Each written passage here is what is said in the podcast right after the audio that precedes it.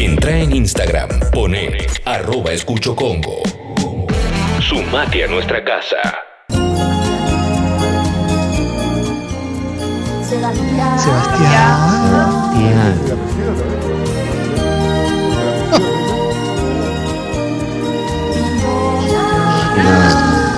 ¿A qué se dedica Sebastián? ¿Pueden decir su especialidad, por favor? Hablaremos con un... El sexo. Ay, sí, pero vamos a hablar de eso. El sexo.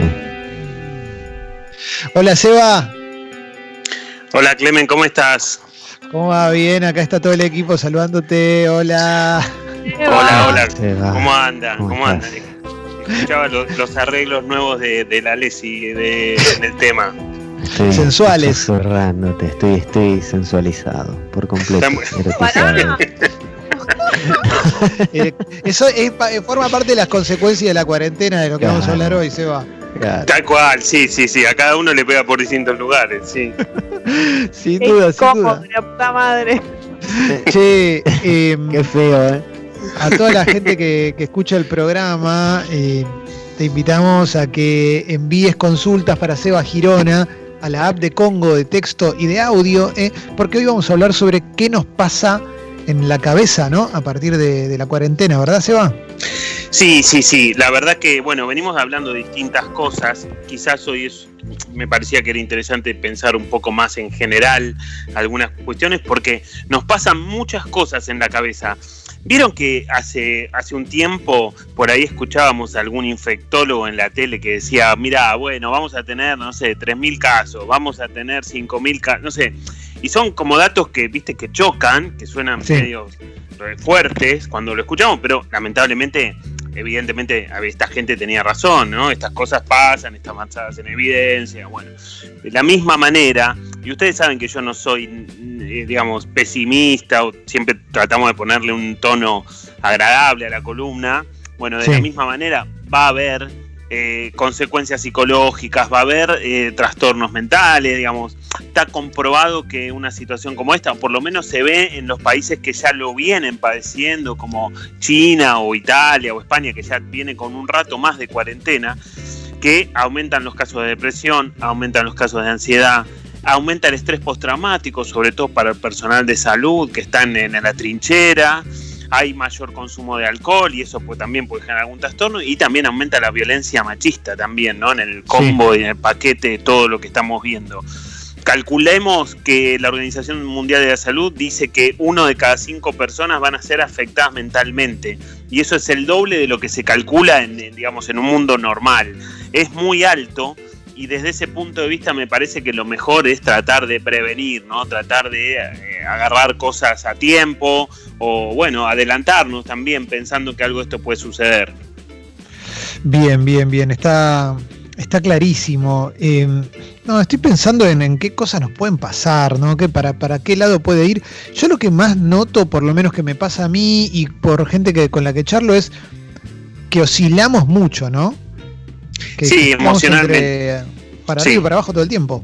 Sí, sí, sí, sí, tal cual. Una alteración en el estado de ánimo que por ahí, digamos, lo que vos decís, Clemen, es como que perdemos la estabilidad habitual que podemos llegar a tener. Si alguien Sí. es más estable, bueno, pierde un poco esa estabilidad. Si alguien de por sí es más inestable, bueno, pierde más todavía. Pero lo que, lo que yo veo mucho y lo que escucho mucho es la irritabilidad, digamos, ¿no? Estar como Sí. con menos paciencia y con menos pulgas, por decirlo de una manera más sencilla.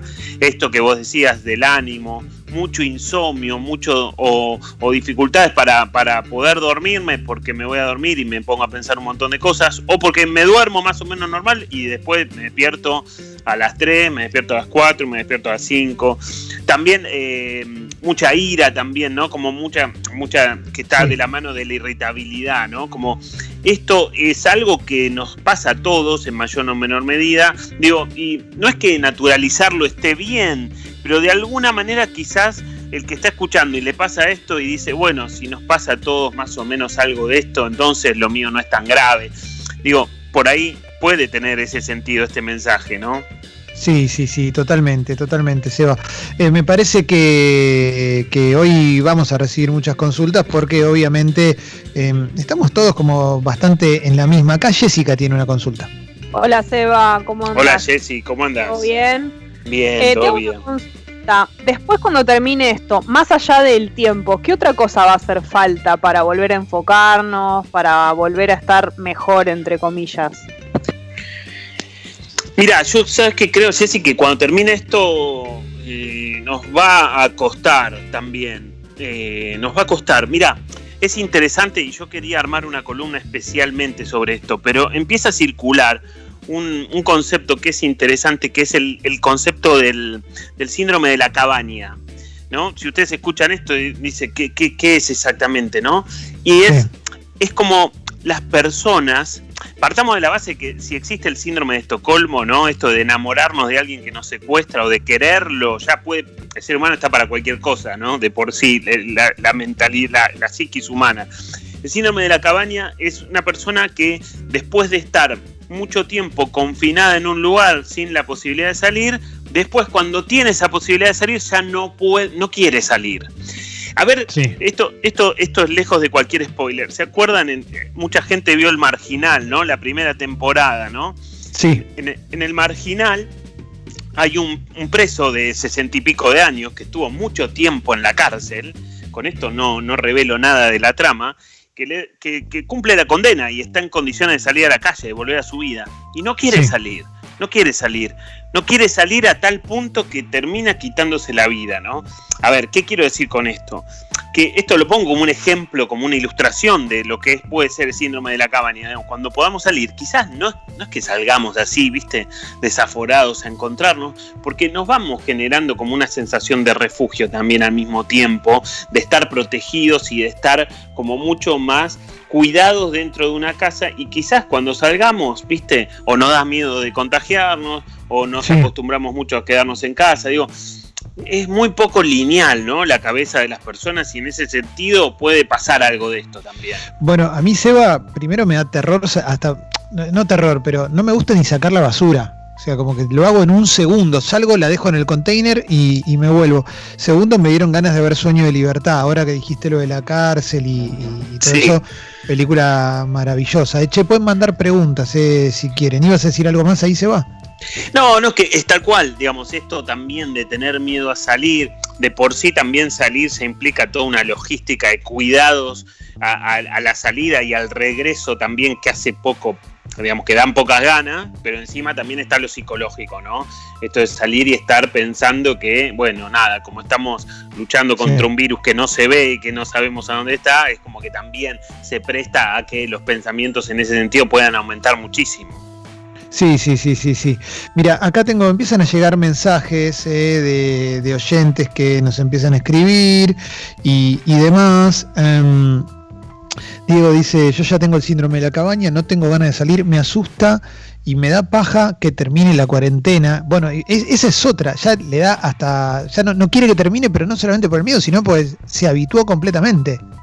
Tal cual, bueno, por eso, por eso también planteado como un síndrome tiene como una connotación negativa, digamos, porque lo que se espera es que la, la gente vuelva de a poco a su vida, pero a mucha gente le va a pasar esto, ¿no? De no, no querer, viste que hablábamos mucho, muchos en columnas anteriores de que mucha gente tiene el desafío hoy de poder transitarlo de la mejor manera, mucha, mucha gente que estará escuchando tiene muchas ganas de salir y de volver a su vida, pero mucha Sí. gente también tiene el desafío posteriormente, ¿no? Como cuando el mundo más o menos vuelva de a poco a su vida normal, ahí va a haber como eh, otro- otra clase de problemas y también, lamentablemente, digo, parece súper pesimista, ¿no? Pero digo, una persona que, que transitó la cuarentena más o menos bien, que la piloteó, que la llevó y no sé qué, cuando termina también puede tener síntomas o de depresión o de ansiedad y demás.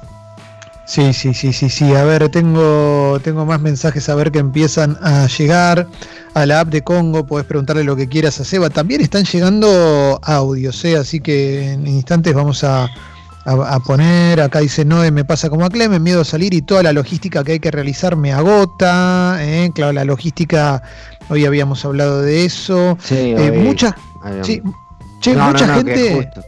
Sí, sí, Ale, sí.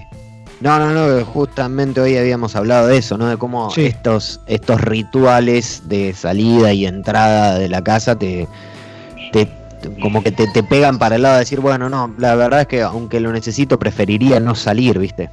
Sí, claro. Sí, por supuesto, te desalientan, digamos, ¿no? Porque aparte eso tiene que ver con que uno en la vida cotidiana, en la vida normal, no hace esas cosas, ¿no? Cuando uno quiere salir, agarra las llaves y se va, no sé, agarra plata, agarra los documentos, sale. Bueno, ahora tenés que hacer todo, a veces hasta te tenés que, bueno, disfrazar, las caras las tenemos cubiertas. Yo creo que el- el- una de las cosas que más complican a, la cabeza, a la psiquis del ser humano, es yo no sé si la destrucción, pero sí el impacto tan alto en la vida cotidiana, digamos, ¿no? Se rompe un poco la, la lógica normal a la que estamos acostumbrados, porque también pensemos que muchas veces las personas se definen por sus trabajos, por ejemplo, no sé, ahí va el carpintero, ahí va Carlos, el que, el que, no sé, el que, el que atiende en el almacén. ¿eh? Ahí va Carolina, la que atiende en la casa de lotería. No sé, cualquier cosa, digo.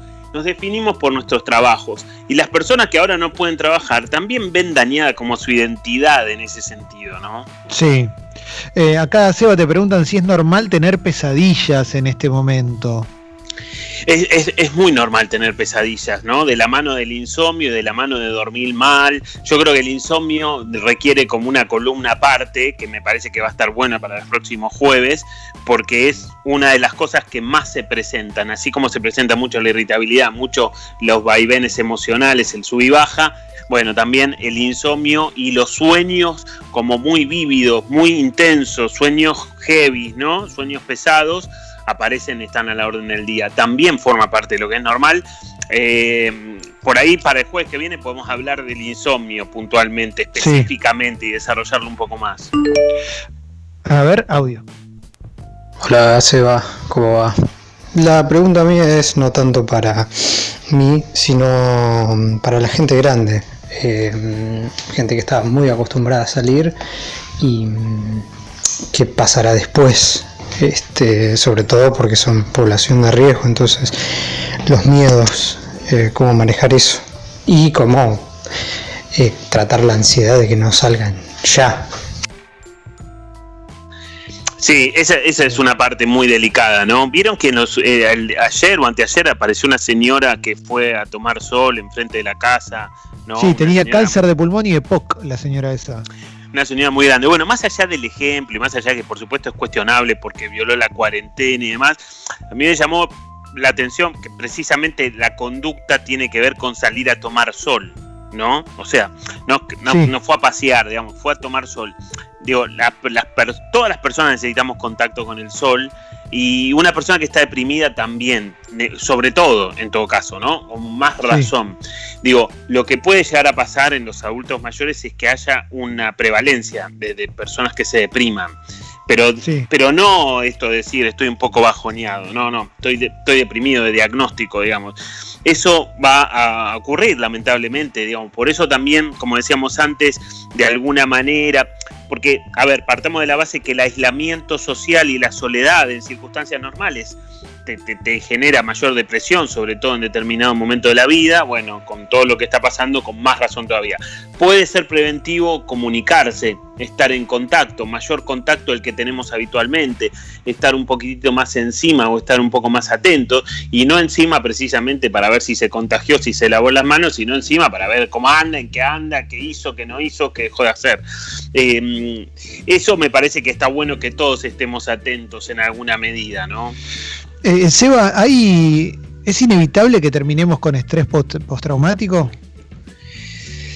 No, yo creo que inevitable no es, inevitable no es. eh, va a haber gente que lo va a tener y va a haber gente que no lo va a tener, digamos. Lo va a tener la, la- la- Mm. la- o tiene más probabilidades de tenerlo aquella persona que trabaja en el sistema de salud, en la trinchera, en el día a día y que está tirando tiros contra el virus y atendiendo a la gente, digamos, esa persona está viviendo un momento más traumático que vos y yo, Clemen, por ejemplo, o que los que están escuchando y no pertenecen a esa población, y eso seguramente ahí se va a presentar como, como con más probabilidades. Después nosotros nos vamos a ir acostumbrando, digamos, o sea, un poco de estrés postraumático se espera que tengamos, pero Sí. que un estrés postraumático normal, por decirlo, o leve, cede con el paso de los días, o en este caso, si querés, con el paso de los meses o con el paso de determinada cantidad de días, va a ir cediendo. ¿Viste cuando a veces cuando lamentablemente por ahí te afana alguien que los Sí. próximos días te quedás mal, te quedás con miedo? Te no, no sé, no querés salir y te cuesta y andás con mucho cuidado, te quedás traumatizado porque te pasó algo muy feo. Bueno, después, en general, la gran mayoría de los casos, va cediendo solo eso. Eso se va como acostumbrando y nos vamos volviendo como a la vida cotidiana. Algo de eso va a pasar en la mayoría de los casos. En algunos, como decíamos, en algunas poblaciones determinadas, eso quizás requiera un tratamiento, el estrés postraumático. Che, está, está explotado de mensajes de audio. Tenemos acá también preguntas en la mesa. ¿Tenés algún audio ahí, Sucho, antes de la pregunta de Jesse? A ver. No, bueno, entonces vamos con la de Jesse. Eh, Seba, ¿cómo afecta todo esto en nuestros vínculos? Cuando nos empecemos a por fin volver a ver, a volver a encontrarnos, a saludarnos, porque hay cosas que van a afectar incluso en nuestros vínculos con nuestros amigos, o no sé, nuestras parejas. ¿Cómo, cómo va a ser la consecuencia cuando empecemos a vernos con las personas que están cerca nuestro? Yo, yo creo, Jessy, que va a ser raro, ¿no? Que va a ser medio extraño volver a vernos, porque aparte todos sabemos que no nos estamos viendo, no porque no queremos vernos, sino porque estamos en una circunstancia completamente atípica. Yo creo que en ese sentido también vamos a necesitar un tiempo como de volver a readaptarnos. Por más que yo vea a alguien que tengo muchas ganas de ver, bueno, me va a llevar un tiempito. Después seguramente la química entre las personas va a estar ahí y al ratito yo me voy a volver a sentir mejor. Pero de entrada va a ser un impacto un poco extraño, ¿no? Algo, digamos, algo que literalmente no estamos acostumbrados a hacer en los últimos meses. Bueno, cuando lo volvemos a hacer, hasta que le vuelvo a tomar la mano, requerirá un tiempo de adaptación. Quizás una adaptación más positiva, ¿no? Una adaptación más agradable que adaptarte a la cuarentena, pero va, va a necesitar un tiempo. Por eso me parece que está bueno que nosotros pensemos que cuando volvamos a ver a las personas que queremos ver, bueno, no va a ser este, instantáneo, va a requerir un tiempo. Por eso digo, digo, si yo vuelvo a ver a alguien o vuelvo a ver a mi pareja y no está tal cual yo la dejé, bueno, demos un poco de tiempo para que nos acomodemos, ¿no? Va a ser muy incómodo que una persona quiera abrazar y la otra no. O Claro, sí, sí. Claro, Va a ser muy, eso. va a ser muy Eso incómodo porque tremendo. sobre todo uno lo puede tomar como algo personal, ¿no? Como que no me quiere abrazar a mí o hay algo malo, algo que pasa y algo que pasó en la cuarentena. Y la verdad que no, no necesariamente es personal. Yo preferiría pensar que primero es más psicológico que personal. Che, acá Seba tengo. eh, Hay un, un buen caso acá para, para, trasladarte. Mira, dice Julita, dice, mi papá tiene 71 años y está aislado en el campo solo, está esperanzado con que va a aparecer una vacuna pronto. Eh, y me da cosa contradecirlo. Quiero plantearle la realidad, pero no sacarle la esperanza. ¿Cómo se funciona? Co- ¿Cómo funciona eso, Seba? ¿Cómo hay que manejarse cuando alguien está con una... tiene una idea que sabemos que no es así en este momento? Eh, bueno, en esas circunstancias, ¿no? Que este papá está solo en el campo, o sea, está bastante más aislado que, que, no sé, que un padre que está acá a dos cuadras. Yo la, la, yo la esperanza, no sé, yo no la tocaría demasiado, o sea, yo no se la dejaría, o sea, no, no, no trataría de sacársela. En todo caso, no la alimentaría bajo ningún punto de vista, digamos, ¿no? Porque sería como mentirle. Pero, Claro. a ver, hemos hablado muchas veces y hoy están a la orden del día, digamos, aquella persona hoy que puede generar en su cabeza un pensamiento eh, analgésico, bienvenido sea, ¿no? Digamos, si yo puedo pensar que va a venir una vacuna, aunque no venga, eh, aunque no venga en lo inmediato, por lo menos, y ese pensamiento a mí me trae tranquilidad, me lleva a un lugar, ¿no? Mentalmente me lleva a un lugar en donde la paso un poco mejor, ese pensamiento ya está generando algo positivo. O lo mismo que yo diga, bueno, después de la cuarentena voy a hacer un viaje a no sé dónde, a no sé cuánto. Por ahí no lo hago, pero durante la cuarentena me genera a mí un estado de bienestar. Entiendo que el, lo que puede llegar a ser contraproducente es qué le pasa a esa persona cuando van pasando los meses y la vacuna no llega. Pero si, si se mantiene en ese nivel de pensamiento analgésico, está bueno. Es más, yo diría que todos necesitamos algún tipo de analgésico mental, eh, digamos, de esta clase de pensamientos, estoy haciendo referencia, para poder agarrarnos de algo, ¿no?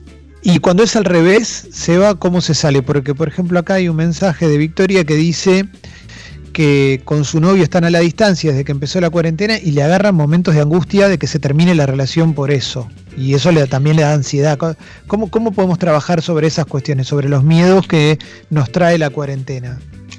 Sí, bueno, al principio de la cuarentena hemos dicho que la, a ver, la, cuarentena no tiene la capacidad de destruir una pareja que andaba bien. En todo caso, tiene la capacidad de agravar un vínculo que venía más o menos.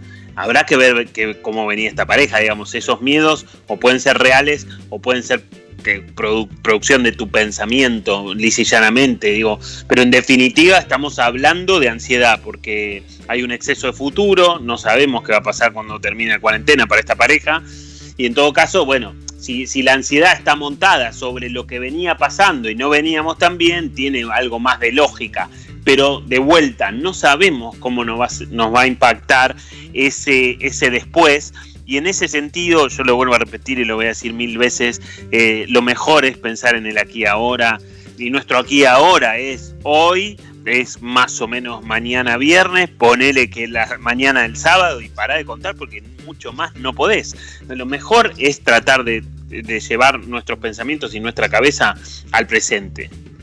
Mira, Seba, acá pregunta una persona si hay alguna chance de que una vez que pase todo esto sirva para que él dice, esta persona dice para que la gente arranque y deje de postergar acciones para tener una vida o por el contrario va a hacer que sigamos postergando decisiones. En concreto, vamos a ser más activos o menos activos. ¿Puede pasar alguna de estas cosas, Seba? Mira, yo creo que eh, todo lo que nos está pasando, hay, gente que lo va a poder aprovechar, hay gente que lo va a poder capitalizar y hay gente que no. Hay gente que no lo va a poder aprovechar, como antes no podía aprovechar otras oportunidades que la vida le daba. Me parece que en ese sentido hay una pregunta que tiene que ver con el para qué me pasa esto, como, para, para qué estoy transitando esta cuarentena, y alguna algunas personas tienen más habilidades para responder eso y otras tienen menos. Algunas personas están conectadas más con su mundo interno y otras mucho menos o directamente no lo están. Bueno, aquellas personas que tienen mayor compromiso con su vida seguramente que van a poder salir un poco mejor de todo esto. En definitiva, también me parece que hay un concepto fundamental que tiene que ver con, el ser humano y en cualquier circunstancia, que es el concepto de la resiliencia. Eh, la, resiliencia es un, término eh, robado por la psicología ya a esta altura a la física, ¿no? Y la física habla de que hay un cuerpo que es sometido a, temperaturas altísimas y a condiciones eh, excepcional, excepcionalmente negativas y a pesar de eso, conserva su forma y conserva sus propiedades. Bueno, la resiliencia en términos de seres humanos son aquellas personas que pueden transitar los momentos muy malos e incluso salir más fortalecidas que antes de entrar. No todo el mundo es igual de resiliente, no viene de fábrica, no, no se desarrolla, digamos, es, en algún punto también tiene que ver con un desarrollo ambiental, con la familia en que crecimos, con ver cómo afrontaban nuestros, nuestros padres los problemas, las dificultades. Bueno, no, no, no todos tenemos la misma capacidad de, resiliencia y al algunos que los que tengan menos lo van a sufrir, evidentemente. Em, si quieren enviar audios, lo único que les queremos pedir es que envíen audios cortos para poder ponerlos al aire, porque si son consultas muy largas, eh, no, queda bien, no sale bien al aire. Es por eso que, que nos estamos poniendo audios, pues están mandando consultas un tanto largas. Eh, Seba, acá pregunta una persona qué pasa con ciertos perfiles eh, narcisistas y a lo que se refiere con narcisista es, dice que su madre tiene todos sus problemas, siempre son los peores. Entonces, eso le parece que, le está afectando por demás. Bueno, sí, seguramente que alguien narcisista puede estar como como padeciéndolo más. Em, yo creo que hace referencia el mensaje a, esto, digamos, a la competencia de lo mío es peor, ¿no? Como, bueno, me quedé sin trabajo, ah, no sabes lo que me pasó a mí, ¿no? Como esa gente siempre está dando vueltas y en, ese, y en este momento por ahí no puede desplegar su narcisismo también, ¿no? Porque el narcisismo se despliega en la interacción con los demás y cuando nos vemos y cuando hablamos, y si bien podemos hablar y por Skype, no sé qué, bueno, como decimos siempre, el mundo se redujo bastante y el despliegue se ve mucho más complejo en ese sentido. Seguramente que la va a pasar peor, ¿no? Eh, bueno, antes el mensaje, ¿no? ¿Servirá para que un narcisista pueda revisar su perspectiva de vida? Y es difícil, es difícil, puede pasar, es difícil. yo me parece que es un, un proceso más complejo que requiere de cuarentena y de requiere de la decisión de querer elaborar algunas cuestiones, ¿no? Eh, la columna de Seba Girón está buenísima, eh, la cantidad de gente que escribe es enorme y eso da cuenta también no solamente de la calidad de la columna, sino también del momento que estamos viviendo. Eh, obviamente te invito a que si te copa lo, lo que suena en el programa, la columna y todo lo demás, todo lo demás, eh, puedes eh, formar parte del Club Sexy People para bancar este medio independiente enviándole un mail a guido.congo.fm para que te asocie al club y empieces a participar por los premios y demás. Acá preguntan, Seba, eh, dice Raquel, dice, hay mucha gente preguntando qué va a pasar. Y todavía falta un montón para lo que va a pasar. ¿Cómo hacemos para combatir el miedo a todo lo que tenemos, pero hoy? Bueno, a ver, es difícil, es, es muy Sí, difícil ¿no? y nadie sabe lo que va a pasar. Por eso también, eh, eh, por eso también al principio de, las, de, estas, de estas columnas cuarentenosas empezábamos a decir que, que pasamos a convivir con la incertidumbre, digamos, ¿no? Digamos, se te instaló en tu casa y abrió la puerta y se puso, se sentó en el sillón sin pedir permiso, digamos. Cuando nadie quiere eso, nadie, todos queremos certidumbre, todos queremos tener la incertidumbre lo más lejos posible de nuestras vidas. Habrá alguien que la tolere mejor y demás, pero el ser humano de por sí quiere certezas, quiere más o menos saber qué, por dónde va a ir la vida, qué me va a pasar. Si no, no, no existirían los horóscopos y todas esas cosas que de alguna manera te dicen lo que supuestamente te va a ocurrir. Bueno, desde ese punto de vista, estamos transitando un momento muy complejo y muy difícil, ¿no? Porque el ser humano se ve sometido a convivir con algo que, que- que- que prefiere tener completamente alejado. De, a partir de ahí aparecen los sentimientos de tristeza, los sentimientos de frustración por no poder seguir con los, los, los planes que teníamos. Yo creo que hay que pensar que el 2020 va a quedar eh, relacionado, esto puede sonar muy pesimista, pero me parece que en algún punto algo de esto hay, como un año de pérdidas, ¿no? De pérdidas reales, en donde yo per- perdí, digamos, obvia- lamentablemente va a haber personas que van a perder familiares, perdí calidad de vida, o al- personas que lamentablemente van a perder un trabajo, o perdí expectativas, o perdí proyectos, digo, va a quedar re- relacionado con eso. En todo caso, lo mejor que se puede plantear, y, en todo, y, es un poco más esperanzador, es que para perder, o sea, mejor dicho, para poder ganar, quizás primero tenga que perder algo, y en todo caso este va a ser un año de pérdidas y el que viene será como un año de, de mayores ganancias. Parezco un astrólogo, ¿no? Dando lo que va a venir, pero digo, eh, algo de esto por ahí está bueno pensarlo de esa manera. Sí, sí, sí, está clarísimo. Seba, bien, ahí hay un audio, dale. Hola gente, acá escuchando la radio. Somos dos adultos y dos niños en un departamento y estoy produciendo muy poco en, en productividad. Eh, y a veces me da culpa, otras veces me chupa un huevo. eh. ¿Está bien eso?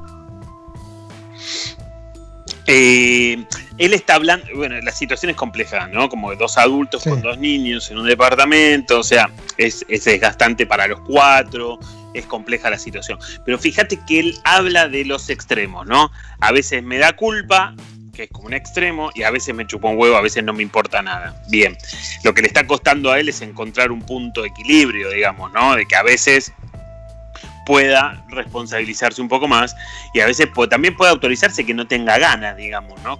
Otro concepto que venimos hablando bastante, la validación de lo que me pasa, porque encima que estamos transitando una crisis yo me tengo que sobreexigir y tengo que, bueno, tratar de hacer todo lo que no hice en todo el año. Bueno, eh, yo creo que la cuarentena, virus, de problemas económicos también, que en nuestro país están más agravados que en otros, están a la orden del día. Y lo que queda claro y que, es que todo esto nos desequilibró.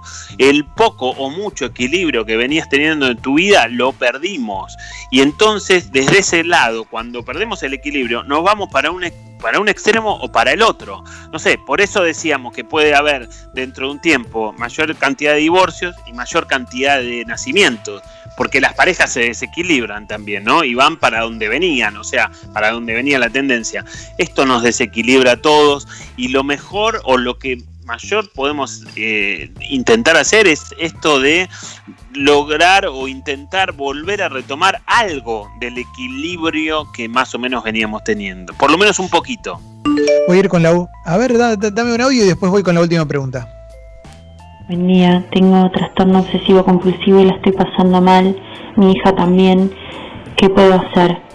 Eh, me siento presa. Bueno, sí, entiendo que si, si, si ella declara que tiene ese trastorno, el TOC, eh, entiendo que está en un tratamiento. Y entiendo que la mayor parte de las personas que tienen TOC están medicadas y están correctamente, o la indicación es correcta, digamos por supuesto que lo que, lo que lo que debería hacer esta persona es conservar su tratamiento psicológico y su tratamiento psicofarmacológico también porque son extremadamente necesarios. Esa es, esa, esa es población de riesgo en este momento, ¿no? Todas aquellas personas que venían padeciendo algún trastorno mental, está claro que en este momento tienen que conservar sus tratamientos de la mejor manera posible, aunque cueste y aunque sea más raro y aunque sea más difícil, pero, pero el tratamiento es esencial digamos, en ese sentido. Vamos con la, con la última pregunta, Seba, que es la de Pago, que dice que se siente un bicho raro porque no tiene ningún tipo de miedo, preocupación personal por esta enfermedad, ni, el futuro económico, ni la facultad, laburo, social, solo le importa ser exigente en los cuidados de los familiares. ¿Está mal eso? No, no está mal. Me suena como una persona que dice que lo está transitando más, bastante más equilibradamente, digamos. Eh, de todas maneras, creo que hay síntomas que se presentan sin pedir permiso, digamos, y aunque lo esté transitando, digo, otras personas que por ahí lo sienten que lo van transitando bien, también pueden tener síntomas. Eh, al principio también de la cuarentena decíamos que esto va a ser un proceso, ¿no? Y el proceso, por definición, tiene dos características fundamentales, que es el tiempo y las etapas diferentes dentro de ese tiempo. O sea, yo puedo ir transitándolo bastante bien y en algún momento puedo empezar a transitarlo no tan bien. Em, por eso digo, la historia es larga, nosotros estamos por ahí, que, no sé, ¿qué estamos? ¿30 minutos del primer tiempo? No, sé, Clemen, ¿qué te sí, No sabemos, pero sí, por ahí, ¿no? Pero, pero falta, falta, está, claro que falta, digo, bueno, esperemos, ojalá que lo siga transitando bien, digo, pero si lo, si lo empieza a transitar no tan bien, no hay que asustarse tanto porque es normal también en ese sentido. Seba, como siempre, un placer charlar con vos, escucharte. Es más que nunca un servicio esta columna. ¿eh? En, realidad es menos de charla y más de vos contestando cuestiones, pero me parece que, bueno, el, contexto nos llevó a esto, ¿no? Sí, sin duda, Clemen, sin duda que, la columna últimamente ha tenido como un viraje hacia una cuestión más de, salud mental, que, bueno, siempre hemos tocado algunos temas ahí eh, sueltos y me parece que ahora toca esto y está buenísimo. Lo, lo, siempre, siempre a mí me gusta que a la gente le quede algo y le sirva y ahora con más razón todavía, ¿no? Es una necesidad. Em, te agradezco muchísimo. También recomiendo, eh, pueden contactarlo a Seba si, si, buscan terapeuta, tanto con él como con su equipo de, terapeutas. ¿eh? Porque, porque sigue habiendo terapia por Skype, ¿verdad, Seba? Sí, eso está bueno, Clemen, y, nombrabas lo del equipo. Yo he tenido la suerte en los últimos tiempos, en el último año y pico, de armar un equipo de terapeutas que, que, que, que la verdad del cual estoy muy orgulloso y, me parece que está bueno y que en, ese, en este momento puede dar una mano también en ese sentido. Abrazo grande, Seba, muchas gracias. Un abrazo para ustedes, gracias.